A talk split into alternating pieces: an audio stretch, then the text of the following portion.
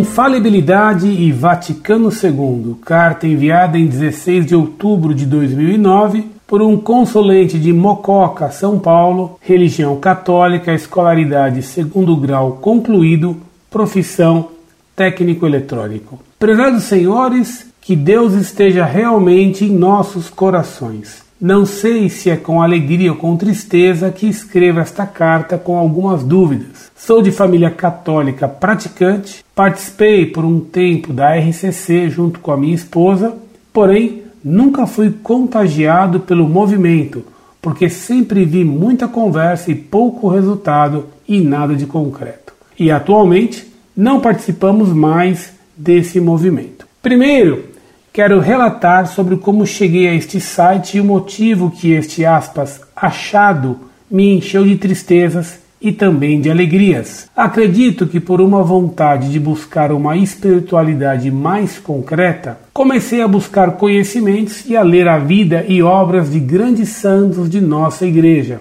E usei a internet e livros como forma de buscar estes conhecimentos e auxílio. Me refiro à tristeza porque depois que comecei minhas andanças pela net, descobri o quanto minha igreja é dividida e dirigida por um clero com as mais variadas linhas de pensamentos divergentes do verdadeiro ensinamento de nosso Cristo. E isto me encheu de tristeza. E lendo a vida e obra de grandes santos de nossa igreja, realmente pude ver o quanto nossa igreja caminha por rumos diferentes, tanto em pensamentos quanto em atitudes. Aprendi lendo as Confissões de Santo Agostinho que Deus é eterno, imutável e não evolui, pois, se evoluísse, não seria eterno e, consequentemente, não seria Deus. Por isso, no meu juízo, não sou de total acordo com tudo que se passa dentro de nossa igreja. Faço o meu juízo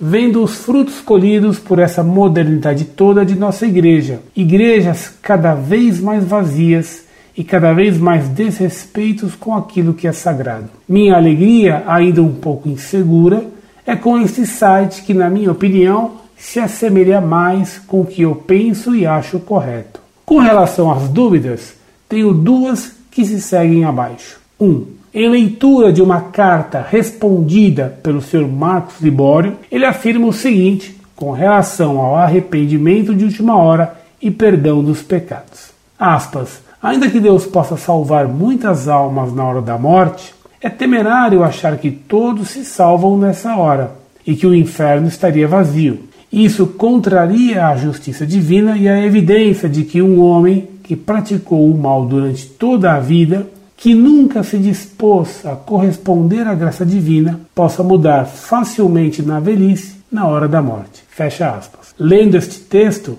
tenho algumas discordâncias com o pensamento ali expresso. Na minha opinião, tenho certeza que Deus sempre faz justiça e o castigo de quem teve a oportunidade de se arrepender de seus pecados na hora da morte seria o de passar um tempo no purgatório, porém estaria livre do inferno. O problema seria de se ter a oportunidade de se arrepender, pois nem todo mundo tem este tempo. O indicado seria não ficar adiando a conversão. Na própria Bíblia, pode-se ler a passagem do ladrão que foi crucificado com Jesus e se arrependeu na última hora e foi livre do inferno. 2. Já tive a oportunidade de ler neste site sobre a infalibilidade do Santo Padre, como sendo uma verdade de fé. Porém, também li muito sobre o questionamento do Concílio Vaticano II. Minha pergunta é a seguinte: se o Papa é infalível, por que o Concílio Vaticano II é tão questionado? Gostaria de que me respondessem esclarecendo sobre estas duas dúvidas. Agradeço, pedindo a Deus que fortaleça e abençoe sempre as pessoas que divulgam seus verdadeiros ensinamentos. Muito prezado, salve Maria. De vez em quando vou a Mococa dar palestras, pois tenho muitos amigos nessa cidade. Quando voltar aí, gostaria de conhecê-lo. Convido-o desde já para minhas palestras. Respondo às suas perguntas. 1. Um, Deus nunca deixa de dar graças suficientes para que uma pessoa se arrependa e se converta.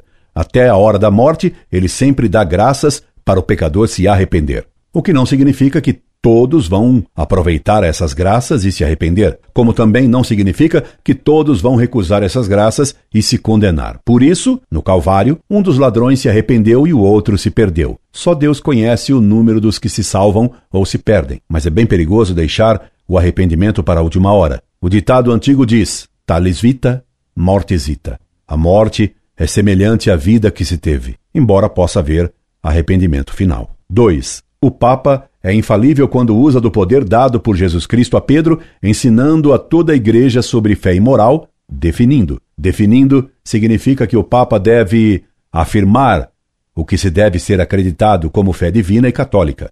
Ao mesmo tempo, o Papa deve condenar claramente as teses opostas àquela que ele definiu. Os concílios são infalíveis somente quando o Papa define o que eles ensinaram aprovando cânones com sentenças afirmativas da doutrina que tem de ser acreditada. Em segundo lugar, o Papa deve aprovar os anátemas do concílio, condenando as teses contrárias ao que foi definido em cânones. Ora, o Vaticano II não proclamou nem cânones nem anátemas.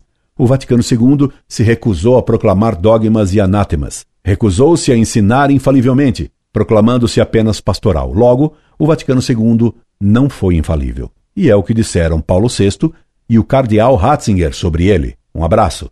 Incorde Jesus Semper, Orlando Fedeli.